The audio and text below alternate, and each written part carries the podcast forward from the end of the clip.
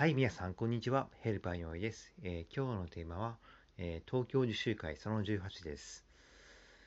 私、今、東京自習会の方でファシリテーターをやっていまして、えー、朝活自習会と交流自習会をやっております。え交流自習会はね、今日参加者0人だったのでね、あの、需要がないやつはね、え私にとっても、参加者にとっても、会にとっても意味がないのでね、あの、中止にしました。はい。えその代わり、朝活ブログを、えー、これから朝活終わった後にね、書いてね、えー、毎週アップしていきます。はい。